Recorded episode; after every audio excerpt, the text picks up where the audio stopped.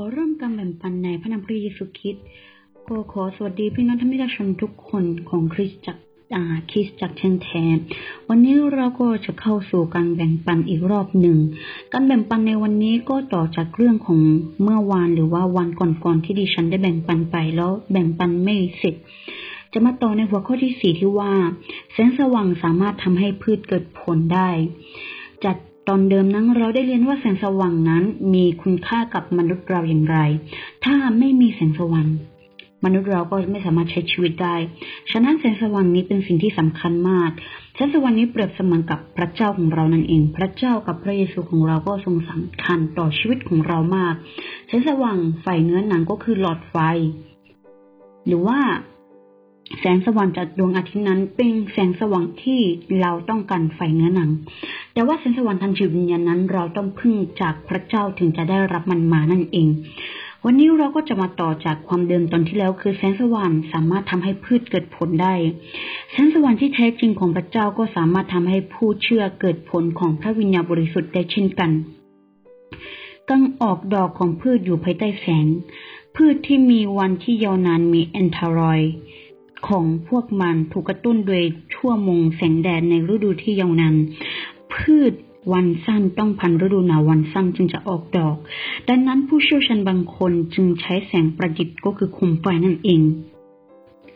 หรือห้องมืดเพื่อเปลี่ยนเวลาแสงของแสงแดดในขณะนั้น เพื่อให้พืชสามารถบานในฤดูที่ไม่สามารถบานได้ พืชจะต้องบานสะพรั่งก่อนที่จะออกผล แต่ไม่สามารถออกผลได้หากไม่มีดอก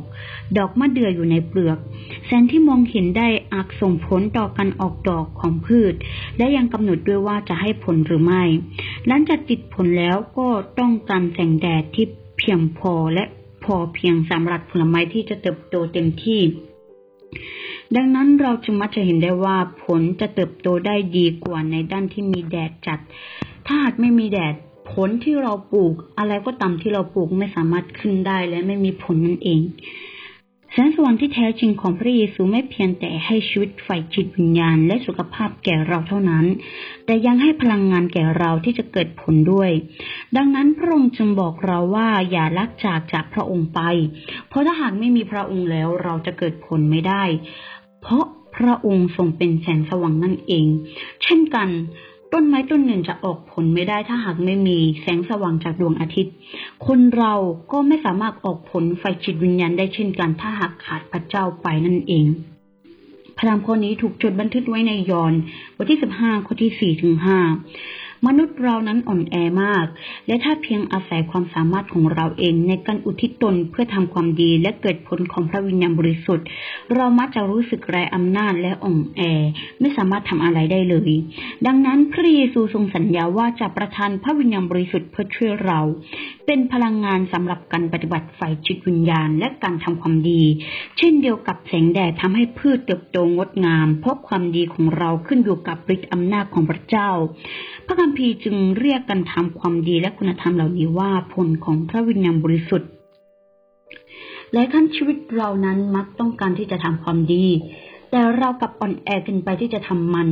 หลายครั้งเรารู้ว่าสิ่งที่การทำความดีนั้นเป็นสิ่งที่ดี แต่ทำไมเราถึงไม่ลงมือสัตว์ทำสักทีนั่นเป็นเพราะว่า เรายังไม่มีแสงสว่างจากพระเจ้านั่นเอง ตราบใดที่เรายังไม่มีแสงสว่างหรือว่าไม่มีพระวิญญาณบริสุทธิ์เคยนำพาเรา การทำความดีนั้นเป็นสิ่งที่ยาก และถึงแม้เราจะรู้ว่าการทำความดีเป็นสิ่งที่ดี แต่เราก็ไม่สามารถทำได้เลย เพราะไม่มีแสงสว่างจากพระเจ้านั่นเอง พระเจ้าเนี่ยบอกให้เราว่าจงปริ่งแสงอัน แท้จริงแห่งเขาประเสริฐของพระเจ้า ส่องแสงในที่ใกล้และไกลให้กับทุกคน ให้เราเรืองแสงออกมา เอาแสงสว่างที่แท้จริงและพระสิริของพระเจ้านำแสงสว่างที่แท้จริงของพระกิตติคุณของพระเจ้าส่องเข้าไปในชีวิตของผู้อื่นวันนี้ถ้าหากเราได้รับแสงสว่างนี้จากพระเจ้าแล้ว เราจงนำแสงสว่างนี้ก็คือความจริง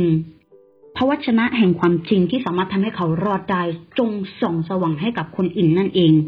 เพราะเรารู้ว่าพวกเขานั้นยังอยู่ในความมืด ยุคแห่งความมืดกำลังรอให้เราส่องแสงให้สว่างสวายเพราะชีวิตเปรียบเสมือนทะเลแห่งความขมขื่นและมืดมนอย่างยิ่ง ดังนั้นเราจึงต้องสะสมพลังงาน แสงที่อุดมสมบูรณ์ รวบรวมสิ่งนี้ไว้ เพื่อจะนมัสการพระเจ้า ขอกันเติมเต็มของพระวิญญาณบริสุทธิ์ เรียนรู้ความจริง ฝึกฝนความจงรักภักดีมากขึ้น และประกาศข่าวประเสริฐด้วยการทำความดีคือการให้แสงสว่างนั่นเอง พระเยซูทรงเป็นความสว่างที่แท้จริง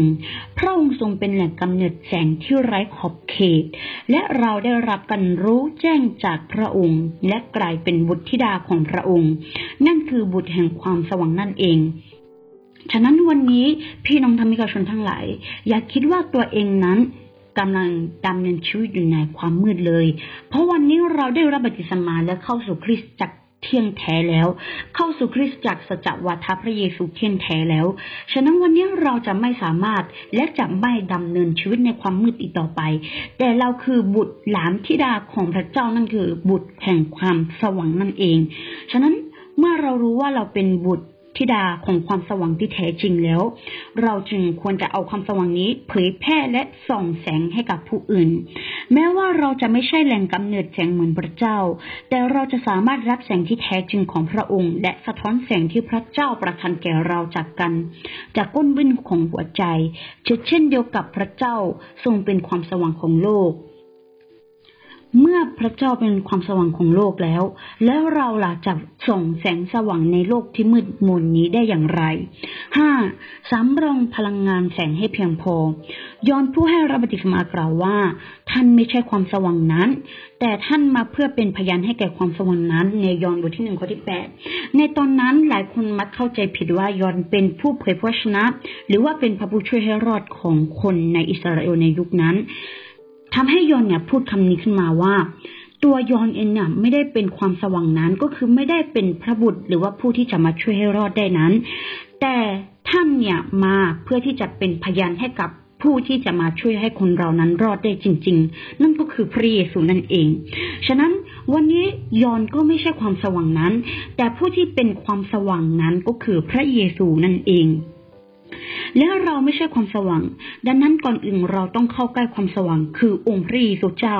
และรับความยิ่งส่องอาความสว่างก่อนที่เราจะส่องแสงสว่างให้กับผู้อื่นนั่นเอง ก็ถ้าหากเราไม่มีความสว่างแล้ว เราจะสามารถส่องสว่างให้กับผู้อื่นได้อย่างไร ยิ่งเราได้รับแสงที่สะท้อนจากก้นวินหัวใจของเรามากยิ่งขึ้น เท่านั้น บรรดาผู้ที่ดำเนินในความมืดไม่สามารถส่องแสงสว่างให้ผู้อื่นได้เลย เพราะพวกเขากลับอยู่ในความมืดซะเอง ดังนั้นหากเราต้องการที่จะส่องแสงสว่างให้กับผู้อื่นนั้น เราไม่เพียงแต่ต้องเป็นลูกของความสว่าง แต่เรายังต้องเข้าใกล้ความสว่างนั้นด้วย นั่นก็คือเราต้องรวมตัวกันบ่อยขึ้นเพื่อนมัสการต่อพระเจ้า ขอการเติมเต็มของพระวิญญาณบริสุทธิ์เรียนรู้ความจริงถึงจะสามารถส่องสว่างได้นั่นเอง 6. ใช้แสงสว่างแห่งการกระทำพระเยซูทรงต้องการให้เราเป็นเกลือของแผ่นดินโลก ผู้ที่ช่วยชาวโลกอย่างเงียบๆพระองค์ยังทรงต้องการให้เราเป็นความสว่างของโลก ส่องบนภูเขาหรือบนคันประทีปส่องสว่างให้โลกรู้ และหล่อเลี้ยงโลกอย่างชัดแจ้งในครอบครัว ในครอบครัวนั้นผู้เชื่อบางคนยังมีสมาชิกในครอบครัวที่ไม่เชื่อพระเจ้านั้น ครอบครัวนี้จะกลับใจใหม่ได้หรือไม่นั้นก็ขึ้นอยู่กับว่าผู้เชื่อจะส่องสว่างให้เขาได้หรือไม่ มักมีผู้เชื่อที่อ่อนแอที่สูญเสียความเชื่อในพระเจ้า เพราะสมาชิกในครอบครัวของพวกเขายากจนเกินกว่าจะส่องแสง และถึงกับปฏิเสธที่จะมาประชุม นี่คือวิธีที่ผู้เชื่อที่ไม่สั่นคลอนกลายเป็นสิ่ง กีดขวางสำหรับครอบครัว หากทั้งครอบครัวสามารถใช้แสงที่เจ็ดจ้าได้ ไม่เพียงแต่ครอบครัวเท่านั้น แต่เพื่อนบ้านก็จะถวายเกียรติแด่พระเจ้าด้วยสำหรับสิ่งนี้ และพวกเขาก็จะเข้าใกล้แสงสว่างให้ใกล้ที่สุด ในคริสตจักร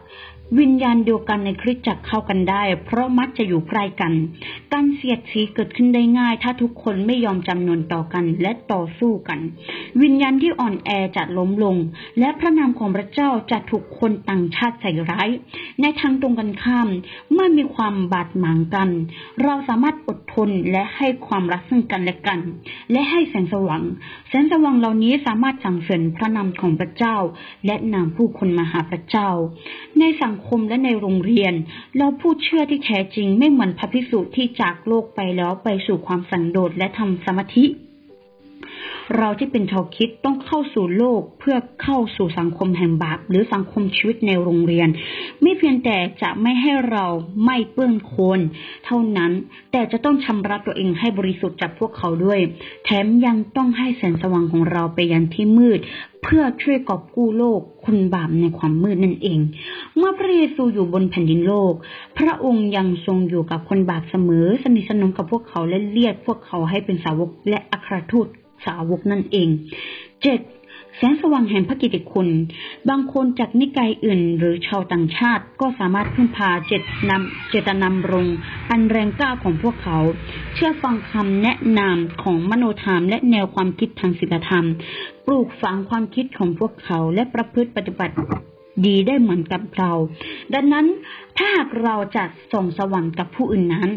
การที่เราจะทำความดีและอุปนิสัยที่ดีนั้น เป็นพยานต่อพระเจ้าก็ได้ และประกาศข่าวประเสริฐเพื่อคนต่างชาติจะได้รู้เหตุผลของความสว่างของเราและแหล่งกำเนิดของความสว่าง เพื่อให้พวกเขานั้นสามารถเข้าใจถึงความสว่างที่แท้จริงของพระเจ้า ผู้รู้ถึงความรอดของพระเจ้าก็กลายเป็นลูกของความสว่างเช่นกัน พระเยซูเจ้าตรัสว่าท่านจนเป็นความสว่างของโลก ดังนั้นขอให้ความสว่างของท่านส่องต่อหน้ามนุษย์ เพื่อพวกเขาจะได้มองเห็นกันดีที่ท่านทำและจะสังเสริญพระบิดาของท่านผู้สถิตในสวรรค์ในมัทธิวบทที่ห้าข้อที่สิบสี่ถึงสิบหกการประพฤติที่ดีในข้อนี้เหมือนกับใน ข้อความต้นฉบับกับเรื่องที่ดีในหนึ่งทิโมธีบทที่หกข้อที่สิบแปดและสองทิโมธีบทที่สามข้อที่สิบเจ็ดทั้งสามแห่งในพระคัมภีร์ภาษาอังกฤษล้วนแปลว่าเป็นงานดี จะเห็นได้ว่าการทำความดีในข้อนี้ไม่เพียงแต่หมายถึงศีลธรรมอันดีในแง่ของการปลูกฝังคุณธรรมเท่านั้น แต่ยังหมายถึงการนมัสการพระเจ้าอย่างกระตือรือร้น และความกระตือรือร้นของเราในการประกาศพระกิตติคุณสำหรับพระเจ้าและสิ่งที่ดีอื่น ๆ นั่นเอง เหตุเพราะบางคนสุภาพบางคนไม่กล้าถามเกี่ยวกับความเชื่อทางศาสนาของเรา เพราะว่ามีความด้อยกว่า เมื่อคนเหล่านี้เห็นความกระจ่างของการกระทำของเราพวกเขาอาจจะชื่นชมหรือหวยหาแต่สิ่งเหล่านั้น แต่ไม่สามารถไล่ตามได้ สิ่งนี้ต้องการความช่วยเหลือจากเราและใช้ความรัก ก่อนอื่นให้เราริเริ่มแนะนำองค์พระผู้เป็นเจ้าของเราให้เขาทราบก่อน บอกพวกเขาเกี่ยวกับแรงจูงใจในการเชื่อในพระเจ้า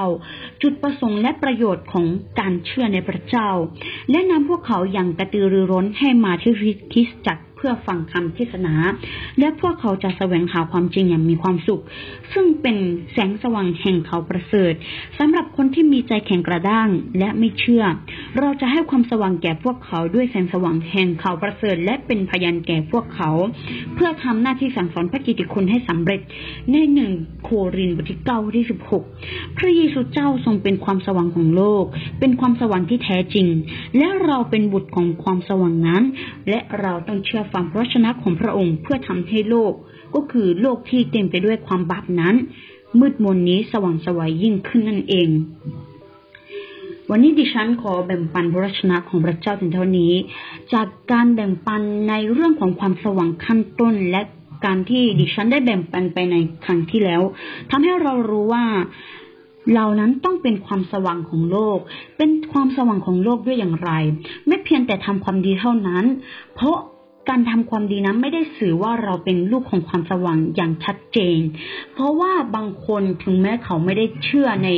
ศาสนาเรา หรือว่าเขาไม่ได้อยู่ในคริสตจักรแท้ๆของเรา แต่เขาก็สามารถใช้พระธรรม หรือว่าคำสั่งสอนในศาสนาของเขาเพื่อมาทำความดีได้ ฉะนั้นไม่ใช่ว่าคนที่เชื่อพระเจ้าในคริสตจักรเราถึงจะเป็นคนดีเท่านั้น แต่คนภายนอกนั้นมีคนดีมากมายเหลือล้นอยู่ ฉะนั้นการที่เรา แค่จะทำความดีนั้นไม่เพียงพอ แต่เรายังจะต้องอธิบายถึงเขาว่าทำไมถึงต้องมาเชื่อในศาสนาของเรา และแสดงให้เขาเห็นถึงความสว่างสวัยของเรา และเรานี่แหละต้องเป็นความสว่างสวัยให้กับชาวโลกนี้ ให้ชาวโลกที่กำลังตกอยู่ในมือของซาตานกำลังตกอยู่ในอ่าพระอ่าในทางของมันซาตานนั้นเดินกลับมาหาความสว่าง นี้ได้ก็คือกลับมาหาพระเยซูพระเจ้าแท้แท้ของเขาได้นั่นเอง ฉะนั้นท่านผู้ชมทั้งหลายเอ๋ยวันนี้เรามีโอกาสได้เข้าสู่พระชนะที่แท้จริง ได้มาอยู่ตรงจุดที่หลายคนต้องการอยู่แต่พวกเขาไม่มีโอกาส แต่วันนี้เรามีโอกาสแล้ว เราได้มาเชื่อในพระเจ้าแล้ว ถ้าเราทำหน้าที่ของเราก็คือการ เป็นความสว่างให้กับผู้อื่นให้ดีที่สุดเถิด เพราะสิ่งนี้คือสิ่งที่พระเจ้าต้องการ และเป็นพระประสงค์ของพระเจ้า ขอบคุณพระเจ้าวันนี้ดิฉันก็ขอ แบ่งปันพระชนะของพระเจ้าถึงเท่านี้ ขอขึ้นสง่าราศีแด่องค์พระผู้เป็นเจ้าผู้อยู่บนฟ้าสวรรค์ และขอให้พระคุณสันติสุข และเลยเลยสิ่งหลายอย่างให้พระเจ้าอวยพรกับธรรมิกชนทุกคน อาเมน